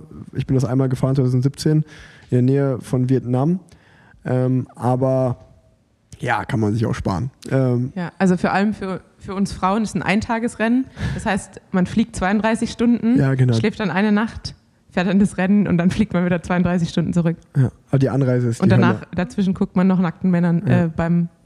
Das einzig Gute ist, dass dann durch diese UCI-Gala muss man sich natürlich vorstellen, ist für, eine, für ein komplettes Fahrerfeld, sowohl bei den Frauen als auch bei den Männern, ist dann die Off-Season eingeläutet und dann hat man wenigstens noch eine ganz gute Party am letzten Abend. Aber ja, sonst ist die Hin- und Abreise ist eigentlich äh, nur nervig. Und das wird jetzt abgesagt, hast du gesagt. Also Ja. sind das Good News für uns. Genau. Leider Also nicht ich fürs Rennen. Ja. Für mich sind es dann halt nochmal vier Renntage weniger, dann aber so ist es halt jetzt. ja, das wird schon. Macht vielleicht, nix. das dreht sich noch. Vielleicht, vielleicht, da wird einer krank, da fällt einer aus und zack, dann gehst du. Also ich, ich will es nicht den anderen wünschen, aber dir würde ich es wünschen. Ja, aber ansonsten, wir haben auch fürs ganze Team nur noch zwei Eintagesrennen. Also ich fahre jetzt schon alles, dann kommen noch zwei Eintagesrennen dazu, die ich noch nicht, auf denen ich noch nicht auf dem Plan stehe. Also selbst wenn alle ausfallen, kommen bei mir jetzt noch, glaube ich, fünf oder sechs Renntage dazu. Also es ist die DM ist jetzt. Saisonhöhepunkt. Nicht mehr viel. ja, da, da, da drücke ich dir auf jeden Fall die Daumen. Ähm, und ähm, ich glaube, die, wir sind ja schon bei der DM. Das Einzige, was wir noch nicht auf meiner Liste zumindest hier besprochen haben, ist die Bahn-DM, die auch war. Das hast du mir Jetzt haben zumindest erzählt. Ich habe es gar nicht mitbekommen, um ehrlich zu sein. Ich habe ja äh, schon die Teutenberg-Show äh, angesprochen. Es wurde auch so getitelt in, in äh, Zeitungen und im Internet. Bahn-DM wird zur Teutenberg-Show. Äh, also er hat sich drei Titel geholt. Äh, Emma Hinz hat sich im Sprint vier Titel geholt. Ähm, ansonsten, so viel kann ich auch nicht sagen. Ich weiß, Laura Süßemilch hat Es war ein. Bütgen. Ja, es war in Büttgen, es war nur um die Ecke. Deshalb sind äh, Jan Kuhn und Maurice Ballerstedt auch zum Zuschauen äh, hingefahren, haben mich zurückgelassen beim Good Doctor schauen, war aber auch gut. Ähm, ja, ansonsten kann ich gar nicht viel dazu sagen. Hast du noch was auf deiner Liste stehen? Äh, ich habe mir noch aufgeschrieben, Bora-Bashing bei Rick. Ja, ey, mir ist aufgefallen. Nee, ne, also, wenn, die, die können mir auch einfach dann gerne einen Vertrag als Social Media Manager oder so geben, weil achte mal drauf, Bora kopiert immer meine Reels. Das, ich weiß nicht, ob das jemand schon mal aufgefallen ist, aber einfach eins zu eins meine Reels mit dem Sound und der Idee taucht immer so eine Woche, zwei Wochen später, machen die das einfach komplett nach. Ist mir heute aufgefallen, das habe ich mir noch als Notiz aufgeschrieben. Das ist ja heißt, kein Bashing, ist ja einfach nur, eigentlich ist ja ein Kompliment, dass meine Ideen dann gut sind, dass die es übernehmen. Und ähm, deswegen, also wenn die da, also sie können mich einfach so als Berater oder dafür einstellen, ist ja okay. das heißt, wir werden jetzt bald Lennart Kemner sehen, wie er eine Elite-Rolle zerstört. Was ist denn genau passiert eigentlich? Also wer den Reel noch nicht gesehen hat, äh, Rick macht einen, macht einen Vollsprint auf einer freien Rolle und die Rolle löst sich halt einfach in Einzelteile auf und du hast dich offensichtlich nicht in Einzelteile Ja. aufgelöst, aber du fährst einfach nur aus dem Bild und dann weiß man nicht, was passiert. Deshalb kannst du uns jetzt dazu einladen, was ist genau passiert. Mir ist gar nichts passiert. Also eigentlich wollte ich nur einen Sprint machen und habe gefragt, äh, das war mit, mit dem Lukas, ein Kumpel von mir, und habe gefragt, ob er das einfach filmen kann. Und er hat sich in dem Moment so erschrocken, dass er genau, wo ich so abgehe, hat er leider das Video beendet. Deswegen sieht man ja nicht, wie es weitergeht, aber es ist auch nichts passiert. Ich bin einfach nur vorne rüber gefahren und dann stehen geblieben. Musste danach zwar meinen Hinterreifen, meinen Mantel wechseln, weil der komplett durchgebrannt war auf dem Boden. Aber ähm, nee, sonst, sonst ist nicht viel passiert. Also ja, die, ich habe die Rolle seit zehn Jahren und bin da schon, weiß ich, wie oft drauf gefahren und gesprintet und anscheinend war das Plastik halt einfach spröde und ist halt äh, kaputt gegangen. Ähm, ich weiß noch nicht, ob wir das später rausschneiden oder nicht, aber auf jeden Fall hatte ich heute ein bisschen Diskussion mit dem Team deswegen, weil Elite ist Sponsor bei uns. Die fanden das jetzt nicht so cool. ähm, aber, aber ich habe gesagt, ey Leute, komm mal ganz ehrlich, die Rolle hatte ich halt zehn Jahre jetzt. Ich glaube nicht, dass irgendjemand da erwartet von euch, dass so eine Rolle so lange hält unter der, der Nutzung. Aber wir können das doch einfach umdrehen, indem ihr mir eine neue Rolle schickt. Und dann werde ich die halt gut promoten, dass ich jetzt die neue Rolle habe. Und ähm, der Daumen ging hoch und ich darf mein Reel online lassen. Das ist auch sehr gut. Das war ein großer Erfolg für mich. Ähm, Richtig schön aus Scheiße Gold gemacht. ja, ja, richtig. Das war, ich habe den, ich hab den Spieß umgedreht. Ich hab gesagt, wir machen das jetzt einfach. Leider ist die Rolle kaputt gegangen. Aber das ist ja auch die wahre Story. Ich meine, ich kann ja wirklich nicht mehr drauf fahren. Und jetzt bekomme ich durch, weil Elite ein cooler Sponsor ist, schicken die mir eine neue Rolle. Und dann kann ich wieder drauf sprinten, ohne dass sie kaputt geht. Also ist ja für alle ein Win-Win. Absolut. Genau. Nur, dass es jetzt jeder weiß. Deswegen Zumindest jeder vielleicht- Deutschsprachige. Das ist, aber, das ist aber nämlich das Gute, wenn man zum Live-Podcast kommt, dann bekommt man vielleicht noch so die Infos, Ja, genau. die vielleicht später rausgeschnitten werden, was nicht oft vorkommt, aber das muss man, müssen wir uns noch überlegen. Das heißt auch, ihr könnt euch die Folge jetzt nochmal anhören, um zu schauen, ob es Äh, noch genau. drin ist oder nicht. Ähm, ja, ich glaube, äh, wir- also von mir aus können wir gerne jetzt äh, mal in die Fragerunde starten, falls du nichts mehr hast. Nee, ich habe alles äh, eigentlich abgehakt. Also ich habe es nicht abgehakt, aber es steht nichts mehr, was wir nicht besprochen haben. Das freut mich. Wir sind jetzt bei knapp 55 Minuten. Wenn ihr keine Fragen mehr habt, wäre das sehr schade, aber wir würden uns sehr freuen, wenn ihr Fragen habt. Also ähm, müsst gar nicht schüchtern sein. Äh, falls euch irgendwas interessiert, Hand hoch und äh, Fragen. Und äh, ja, Stage is open. Wie erwartet geht keine Hand hoch. Niemand hat eine Frage. Ja, bitte? Du kennst doch den Frankie in Darmstadt. Ja, den, also der, die Frage ist, ob ich den, ich wiederhole es nur einmal, falls man deinen, deinen Ton nicht hört, was man wahrscheinlich nicht tut. Äh, ich wurde gefragt, ob ich den Frankenstein in Darmstadt kenne und ja, ähm, da habe ich eigentlich fast all meine Intervalle gefahren und ich habe mir den komm da einmal geholt, ähm, direkt als ich von Colorado Classics zurückgefahren bin und sozusagen Freigabe bekommen habe, äh, mal zu machen im Training, was ich will. Da habe ich einfach da mal schnell hochgefahren. Aber der wurde mir dann geklaut im Jahr drauf von dir. Schau an. ähm, Glückwunsch dazu. Ähm, aber ja, ich verbringe tatsächlich gar nicht mehr so viel Zeit in Darmstadt, deshalb habe ich das jetzt äh, nicht geplant. Und ich, also aktuell komme ich auch nicht wirklich schnell bergauf, äh, wie man an meinem Rennplan sieht. deshalb, deshalb, ich kann es ich kann's noch mal versuchen, aber ich glaube, ich bin dann wahrscheinlich chancenlos gegen dich. Ja, das stimmt, das stimmt allerdings. Und meine Schwester wird sich wahrscheinlich, ja, sehr gerne. Also meine Schwester wird sich wahrscheinlich auch freuen, wenn ich mal wieder zu Besuch komme. Deshalb ist nicht ausgeschlossen, dass ich auf jeden Fall mal wieder in Darmstadt bin.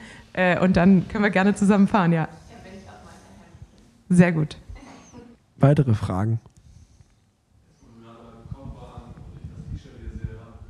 Also die Frage war, ob der Rampe Bärenrad.com ähm, gefleckt ist auf Strava. Und ehrlicherweise weiß ich das gar nicht. Weißt du das? Nee, da, das ist ja nicht so meine Seite. Ich bin Ja, ja eher immer ja. auf Also der ich, falschen also ich, ich weiß nur, dass Nils Pohle den hinterm LKW gefahren ist. Also das ist, muss auf jeden Fall sowieso gefleckt werden. Also der ist sowieso einfach gar nicht ordentlich äh, geholt worden. Ähm, So viel zu Bora-Bashing. Aber äh, der war aber nee, Es das geht ist, weiter. Das ist, nee, das ist alles gut, aber das ist einfach die Wahrheit. Und, und so machst du es am Sonntag auch. Komplett Bora zerstören jetzt am Sonntag bergauf. Ja, mal schauen. Also, aber ähm, nee, das ehrlich gesagt weiß ich nicht. Ist mir noch nicht aufgefallen. Und äh, ist auch so eine eklige Länge, einfach so eine Minute oder Minute 20. Und es kommt bei mir kommt es mal so nach sieben oder acht Kilometern in meinem White, dann habe ich mal noch nicht Lust, mir da komplett einmal die Kante zu geben. Das ist ein bisschen früh. Ähm, ja, weiß ich nicht. Sorry. Keine Antwort darauf. Olli. Ja, Hast du schöne Bilder von Teppichböden gemacht in den letzten Wochen? Nee, mach. Die Frage aus dem Publikum war, Tanja, wenn man dir auf Instagram folgt, hat man gesehen, dass du in den letzten Tagen viele Teppiche fotografiert hast in England. Kommt dort jetzt ein Buch oder ein Bildband? Also ich habe erstmal ein Story-Highlight draus gemacht, aufgrund von zahlreichen Anfragen. Also es gab tatsächlich eine Carpet-Fanbase. Ähm, aber, wie ich ja äh, zu Anfang des Podcasts gesagt habe, die besten Teppiche und die meisten Teppiche gibt es ja offensichtlich in Großbritannien. Da habe ich auch gesammelt. Und da ich da nicht mehr hin möchte, nach meinen äh, letztjähriger Erfahrung, ist wahrscheinlich, wird mir wahrscheinlich irgendwann der Input fehlen. Also ich glaube, für eine Kurzgeschichte reicht, aber für, ein, für einen Roman wird es schwer. Ich kann sonst noch amerikanische Stimmt. Bettdecken empfehlen. Und die haben auch viele Teppichböden, das stimmt. Und ich habe auch, äh, das habe ich nämlich noch nicht erwähnt, ich habe mir meinen Flug nach Chicago gebucht, anstatt, ich, es war nämlich so, entweder ich fahre Tour oder ich fliege mit nach Chicago, weil die Jungs von Team Colonia Kids da Crits fahren. Ach cool. Und deshalb geht es für mich jetzt Ende Juli nach Chicago. Das ist aber echt cool. Ja, da freue ich mich auch drauf. Und was steht da genau an? Die fahren den Intelligenzia Cup, sind zehn Tage Crit-Rennen. Und ich muss mal gucken, ob ich dann auch fahre oder ob ich nur passiv am Streckenrand sehe und fährst du. stehe und Das sind deine alten Wurzeln. ja, nicht, nicht wirklich Fixgear. Fixgear, ja. ja. Aber Was mir immer noch ein Rätsel ist, dass du Fixgear-Rennen alle gewonnen hast und jetzt nichts mehr gewinnen. jetzt nicht reinhältst im, im Feld. Ja, aber das, das ist ja äh, die Fa Fehlannahme grundsätzlich, dass Leute denken, dass Fixgerennen so gefährlich sind. Ich hatte noch nie Angst bei einem Fixgerennen und ich scheiß mir die Hose bei einem Straßenrennen. Also Ja, dann mach doch einfach die Bremsen weg bei deinem Rennrad und dann fährst du los. Ab ja, das, das Problem ist ja, dass alle, alle müssen ja auf, dem, auf der gleichen Basis sein. Weil das Ding ist ja, bei einem Fixgerennen weiß jeder, wenn ich den schneide, da kann er nicht in die Eisen gehen. Also wenn du jetzt jemanden schneidest, weißt du halt, okay, entweder wir stürzen beide oder er bremst halt. Ja. Aber da ist halt, es gibt keine Option. Der andere kann nicht bremsen. Und deshalb wird sehr respektvoll miteinander umgegangen. Und es ist ein sehr angenehmes Rennenfahren. Deshalb, also jeder, der Straßenrennen zu gefährlich findet, Fixed Gear Crits. Okay. Gibt's noch Fragen? Ja, hier vorne direkt. Äh, es ging um die Tourfavoriten. Ähm, ja, ich glaube, Tadej Pogacar ist, ich glaube, wenn der nicht sich noch Corona einfängt oder nicht krank wird oder stürzt, wird er es wieder machen. Ähm, auch wenn jetzt zwar Jumbo Visma bei Dauphiné wieder stark war ähm, mit 1-2 ähm, von Roglic und Wingegaard, glaube ich, das, also was ich bis jetzt so gesehen habe, gerade im Frühjahr, wie der auch das Frühjahr dominiert hat, dass äh, ja, Tadej auf jeden Fall äh, den Toursieg Nummer 3 holen wird in Folge. Ähm, falls nicht dazwischen kommt, und das kann in der Tour halt immer passieren, ne? Ähm, aber ja, das wäre schon mein Top-Favorit. Da gab es noch eine Frage. Äh, ob ich meinen Vertrag verlängert habe, ist die Frage. Ähm, ich glaube, das ist noch nicht offiziell. Also ich, ich, ich kann, ich, so viel kann ich sagen, ich habe einen Vertrag für zwei Jahre verlängert. Ähm, aber also ich werde auf jeden Fall noch zwei Jahre euch erhalten bleiben. Ähm, aber wie, was und wo werdet ihr dann in Zukunft sehen, ja. Da links war noch eine Frage. Die Frage ist, was wir schätzen, wie viele deutsche Fahrer eine Tour-Etappe gewinnen. Ähm, ich sag zwei. Da muss ich jetzt was anderes sagen. Das wäre aber schon richtig gut. Realistisch ist eher eins. Letztes Jahr war Nils der Einzige, der Ja. die Etappe gewonnen hat. Ja, ich sag, Wir haben nicht mehr den Top-Sprinter. Ackes ja, fährt ja nicht. eins. Arkes fährt eins. nicht, Phil Bauhaus fährt nicht. Dann sag ich eins. Na, eins wird es wahrscheinlich sein. Also entweder Nils wieder aus der Spitzengruppe zum Beispiel, Lenny aus der Spitzengruppe, Lennart Kemner. Ich glaube, der wird nominiert nach dem Giro. Und ja, Max Schachmann ist natürlich auch äh, immer für einen Etappensieg zu haben. Und sonst weiß ich nicht, wer sonst noch überhaupt fährt von den Deutschen. Aber ich bin optimistisch, ich sag zwei. Pessimist, ja, ich bin eins. Gibt es noch Fragen? Da hinten auch noch eine. also die Gute Frage, Frage. die Frage, Also die Frage, ich wiederhole die mal. ja. Ähm, falls Rick sich aussuchen könnte im neuen Vertrag, ob er den Vertrag unterschreibt als Topsprinter oder als Anfahrer, wofür würde er sich entscheiden? Äh, Ich würde mich dafür entscheiden, eigentlich genau die Position, die ich gerade innehabe. Also ähm, Anfahrer zu sein und äh, vielleicht mal so drei bis fünf Tage im Jahr auf eigene Kappe fahren zu können. Das ist gerade bei mir im Team so der Fall. Und da bin ich sehr zufrieden mit, weil, also ich will mich jetzt nicht irgendwie selber loben oder so, aber ich glaube, äh, im Anfahren, ja, aber realistisch gesehen, im Anfahren kann ich da gibt es natürlich so jemanden wie Michael Murkoff, der, würde ich sagen, der beste Anfahrer im Game ist. Äh, und da gibt es auch noch viele andere gute, aber ich würde mal sagen, im Anfahren mache ich schon einen sehr, sehr guten Job, der vergleichbar ist. Ja, also wo, wo, wo ich sagen kann, da bin ich stolz auf, darauf, was ich mache und es ist vorzeigbar. Realistisch gesehen bin ich ja jetzt auch schon neun Jahre Profi und durfte ja auch schon oft genug sprinten. Und da reicht immer mal für gute Platzierung. Aber dass ich jetzt ein Seriensieger nochmal werde, äh, halte ich, glaube ich, für unrealistisch. Ähm, deswegen bin ich froh, wenn ich die drei, fünf Tage im Jahr mal auf eigene Kappe fahren kann, da ein schönes Ergebnis fahre. Aber sonst fühle ich mich sehr wohl in der Anfahrerrolle, weil äh, ja, ich glaube, wenn jetzt ein Team mich als Top-Sprinter aufstellen würde und ich gehe dann mit einem Saisonsieg im besten Falle nach Hause, ist das jetzt auch dann schon sehr großer Druck, an dem man natürlich auch zerbrechen kann. Und ähm, ja, ist auch einfach. Also ich meine, ich fahre ja tagtäglich Rennen und wenn ich halt voll antrete und ein Jasper Philipsen tritt neben mir voll an, kann ich noch so schnell sprinten, wie ich will. Der ist halt einfach irgendwie ein Tick schneller und das kann man halt nicht beeinflussen. Wenn es halt einfach bessere Sprinter gibt, dann ist das ja so. Ich habe auch akzeptiert, dass es bessere Bergfahrer gibt. Genau. Ja, ist ja, ist ja auch so. Also, nein, das ist aber auch ganz, ganz grundsätzlich. Also ich glaube, im Sport, gerade im Radsport, ist es wichtig, dass wenn man eine längere Karriere haben will, dass man irgendeine Position findet für ein Team, in, in der man wichtig ist. Dass ein Team sagt, okay, dem geben wir immer wieder einen Vertrag, weil der ist wichtig für uns, in welcher Funktion auch immer. Ob das jetzt vorne Tempofahren ist, in Spitzengruppen gehen, guter Bergfahrer, guter Zeitfahrer, guter Sprinter, im Leadout gut sein. Das Schlimmste, was dir eigentlich passieren kann, ist, dass du 15 Mal im Jahr Top 10 fährst, aber nie ein Rennen gewinnst, aber auch deinen Teamkollegen nie hilfst, weil dann sagt das Team am Ende des Jahres, ja, huh, wo wir den, ich, wir wissen jetzt gar nicht so richtig, wo wir den hinstecken, in welche Rolle. Ähm, dann bist du so ein bisschen lost, sag ich mal. Und äh, ich glaube, wenn du eine lange Karriere haben willst, dann ist es wichtig, dass du dich in irgendeiner Funktion für ein Team findest. Amen. Gibt es noch Fragen? Auch noch eine? Die Frage ist, wenn wir, ähm, oder welcher Fahrertyp wären wir am liebsten, wenn wir es ändern könnten? Tanja, du gerne zuerst. Also ich definitiv Bergfahrer, weil ich halt auch denke, jetzt habe ich ja wirklich richtig Probleme mit dem Feldfahren. Ähm, und das gibt in meinem Team einige Fahrerinnen, die das gleiche Problem haben, die aber super stark am Berg sind. Und die halten dann einfach durch, bis halt am Ende nur noch vier Leute da sind. Und dann hat sich das mit dem Feld auch erledigt. Deshalb würde ich auf jeden Fall Bergfahrer sein wollen. Ich wäre gerne Lennart Kemner. Also ich wäre, das, das, ich glaube, das ist das Allergeilste, wenn du einfach in Spitzengruppen gehen kannst, wenn du gut berghoch bist, wenn du auch einen Motor hast. Also das ist schon ein Traumfahrertyp, glaube ich. Ähm, allerdings äh, ist das ja ein reines, also das ist ja wirklich nur Fahrertypmäßig. Ich bin auch ehrlich, ich wäre nicht gerne 1,70 groß und würde 65 Kilo wiegen. Da bin ich schon, auch wenn ich sehr immer am Berg gern sehr viel leide, bin ich schon mit meinem Körper, glaube ich, ganz, so ganz gut zufrieden, weil im echten Leben kann ich damit mehr anfangen, als wenn ich ein Bergfahrer wäre. Mit 1,70 und 65 Kilo wäre ich auch kein Bergfahrer. Warum nicht? Ja, weil das ist zum Beispiel ungefähr, sind es meine Maße und damit komme ich nicht, kein, nicht mal bei den Frauen Und auch bei den irgendwie. Männern bist du da, hast du gute Maße. Mit 65 65 bei Safe. 1,70. Never. Kilo? Safe, Never. safe.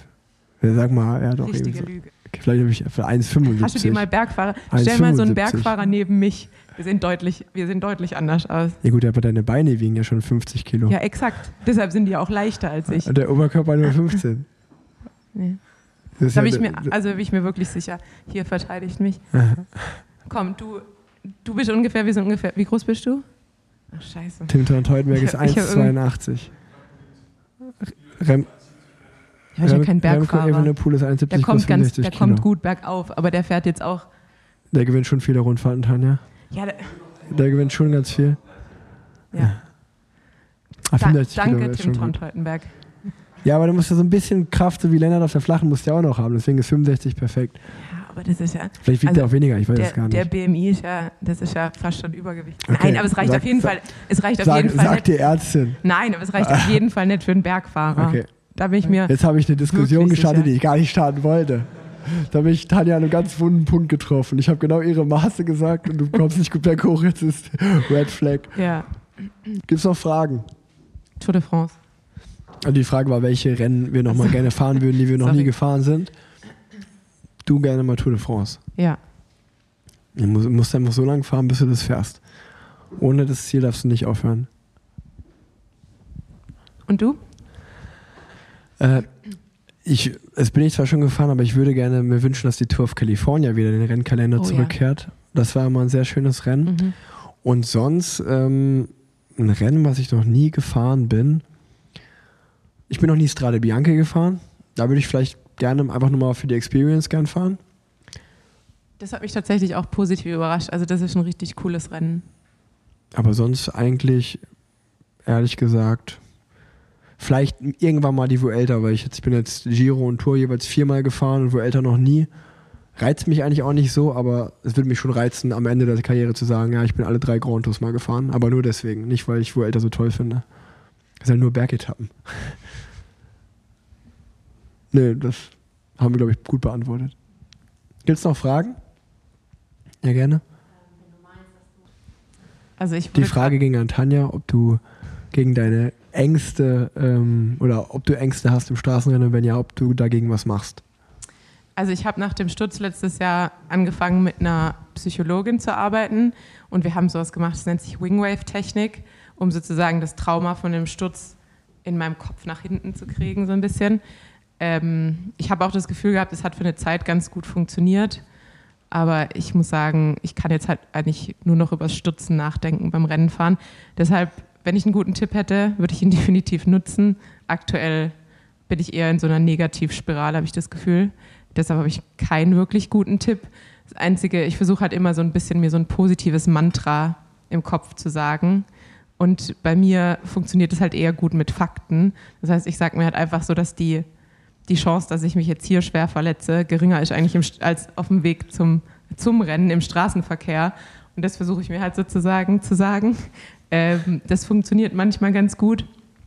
Ähm, und ansonsten versuche ich mir so ein bisschen äh, mantramäßig zu sagen, dass meine Angst mein Risiko nicht verändert. Also nur weil ich Angst habe, wird mein Risiko nicht ger geringer, im Radsport eher sogar höher, weil ich tendenziell mich weiter hinten im Feld aufhalte und da wird mehr gestürzt.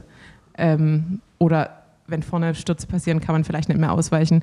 Deshalb, das sind so die einzigen Sachen, die ich jetzt, die, die so einen positiven Einfluss haben. Aber ansonsten habe ich leider auch keine Lösung. Sonst wäre ich dieses Jahr besser gefahren bisher, glaube ich. Ja, ist, glaube ich, auch schwierig, ne? weil der Kopf sagt ja zwar, oder Fakten ist ja eher was Rationales, aber Angst ist ja was Irrationales. Also das ist halt das schwierig.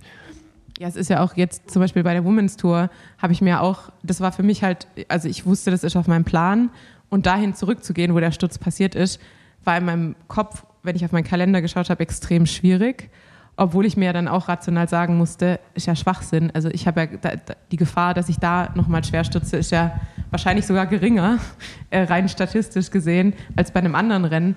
Aber es ist dann halt Ängste, Ängste und rationales Denken funktionieren halt manchmal nicht zusammen. Ich drücke dir auf jeden Fall die Daumen, dass du da rauskommst mental und vielleicht auch nochmal irgendwie eine andere Mentaltrainerin oder Mentaltrainer findest da. Aber ich glaube, so, so ist halt einfach schwierig, Rennen zu fahren, ne? ist ganz klar. Ja, auch wenn ihr da einen Tipp habt oder so, immer gerne her damit. Auch die Hörerinnen und Hörer, die das hören, gerne eine Nachricht an Tanja. Ich kann Fit mit Grit empfehlen. Da war ich. Ähm, Gibt es noch Fragen? Genau, also die Frage war, äh, ob es irgendein Rad gibt, auf dem wir gerne mal fahren würden. Ähm, und äh, also ich muss sagen, ich bin aktuell bei Israel mit Factor echt mega zufrieden. Ähm, und ja, auch, also ich, ich hatte eigentlich immer Glück, muss ich sagen. Also ich war bis jetzt auf BMC, auf dem Canyon und auf Factor unterwegs und äh, hatte da nie was zu beklagen. Rein interessentechnisch, glaube ich, ist es schon klar, dass man schon auch gerne mal auf einem Specialized fahren würde. Das würde mich schon mal interessieren, darauf zu fahren, wie das ist. Ähm, aber auch so, also ich meine, ich finde auch, auch ein Pinarello einfach vom Look her finde ich richtig schön. Es gibt halt einfach sehr, sehr viele schöne Radmarken. Also ich würde schon gerne vieles mal austesten. Aber ähm, ich glaube, wenn man ehrlich ist, so, da- das ist die Frage, ist halt die Frage, ob das wirklich das Beste ist, ein Specialized zum Beispiel, aber ich glaube, man kann jeden Profi im Feld fragen und der Hype geht auf jeden Fall Richtung, dass man mal Specialized äh, gerne ausprobieren würde. Die Frage ist halt nur, okay, wird das halt wirklich ein bisschen aufgehypt oder ist das Rad wirklich mit Abstand das Beste und äh, man muss natürlich auch sagen, dass auch einfach zum Beispiel bei Quickstep oder bei Bora die Fahrer, die das fahren, die gewinnen sehr viel, aber das sind dann natürlich einfach zwei absolute Top-Teams, die super krasse Fahrer haben. Also die würden wahrscheinlich auch auf einem anderen Rad viele Rennen gewinnen. Ja, ich glaube, dasselbe gilt für das Frauenteam. Also bei SD Works fahren sie ja auch Specialized Ja. und die Fahrerinnen sind halt aber einfach auch einfach super starke Zum Beispiel auch das Cannondale äh, würde ich auch Genau. super gerne mal fahren. Und also ich muss sagen, für mich war als Kind war für mich immer der Traum Cannondale. Damals war das, glaube ich, Liquigas Ja, äh, in dieser grünen Lackierung. Im Nachhinein finde ich es schrecklich, aber damals fand ich es super toll. Äh, deshalb habe ich mich mega gefreut, dass ich Cannondale fahren durfte. Und jetzt auch in unserer aktuellen Teamlackierung richtig schön. Ähm, und ein super Rad. Deshalb muss ich auch sagen, dass ich sehr zufrieden bin. ja. Sonst fällt mir auch eigentlich keine Marke ein, muss ich sagen. Nee, immer. Ich bin zum Beispiel, ich bin zum Beispiel mal, äh, als jetzt letzten Winter, als äh, da ist mein Rad äh, auf einer Reise verloren gegangen und ich musste mir auf Mallorca zwei, drei Tage ein Rad mieten. Und äh, da habe ich mir ein Cannondale gemietet, äh, das Aero-Rad. Ja. Und das hat sich auch einfach, also es hat sich krass schnell angefühlt auf jeden Fall. Ja. Ähm, wo ich dachte, okay, auf dem Rad zu fahren wäre jetzt auch, auch nicht schlecht. Ähm, aber dafür ist jetzt zum Beispiel das Rad, der, der Rahmen, den ich fahre, das ist ja ein Mix zwischen Aero und Bergrad. Und dann denkt man sich, okay, auf der Flachen hat sich das Cannondale Aero-Rad super angefühlt, aber sobald ich in den Berg gefahren bin, dachte ich, ja, jetzt, das Vector wäre jetzt auch nicht schlecht. Also ist natürlich auch mal auf welchem Terrain man fährt, aber ja. Ich glaube, man muss schon sagen, dass es einfach mittlerweile sehr, sehr viele gute Radmarken gibt und äh, es da auf jedem sehr viel Spaß macht, glaube ich. Und dass dann, glaube ich, halt auch die Komponenten nochmal viel ausmachen. Ja, da- das auf jeden Fall, natürlich klar. Also ich glaube, Laufräder macht total viel aus und auch äh, dann, also Laufräder macht hinter dem Rahmen das meiste natürlich aus. Also ich jetzt zum Beispiel, ich bin ja vorher Canyon gefahren bei Canyon SRAM und was ich da halt im Wechsel jetzt zu Cannondale gemerkt habe, ähm, bei Canyon äh, hatten wir oft diese, diese ähm, Lenker-Vorbau-Kombination und da ist man halt immer so ein bisschen mehr eingeschränkt, den Lenker zu rotieren zum Beispiel oder dann einfach zu sagen, ich glaube, ich will noch mal einen längeren Vorbau testen. Da muss man dann halt wirklich immer alles komplett wechseln und das finde ich jetzt halt eigentlich schon wieder ganz gut, wirklich mit, mit den Komponenten halt auch ein bisschen variieren zu können und zu sagen, okay, ich will vielleicht einen Aerolenker auf dem einen Rad und einen normalen Lenker auf dem anderen Rad für, für ein Kopfsteinpflasterrennen. Ähm, das finde ich eigentlich schon ganz gut und da habe ich halt auch gemerkt, wie, dann, wie viel dann Komponenten doch nochmal ausmachen können. Also es ist, glaube ich, eher andersrum bei mir, dass ich, wenn ich durchs Feld schaue, dass ich viele andere Radmarken sehe, wo ich mir denke, oh, zum Glück muss ich die nicht fahren. Aber die, die, die, die werde ich jetzt nicht hier nennen. Gibt es noch Fragen? Sorry. Ja, alles gut. Also die Frage ist, äh, weil Finn Kliman ja unser Intro macht, äh, ich, also ich habe es eigentlich ganz gut verfolgt. Äh, ich weiß nicht, was du genau meinst, was sich da noch alles verändert hat.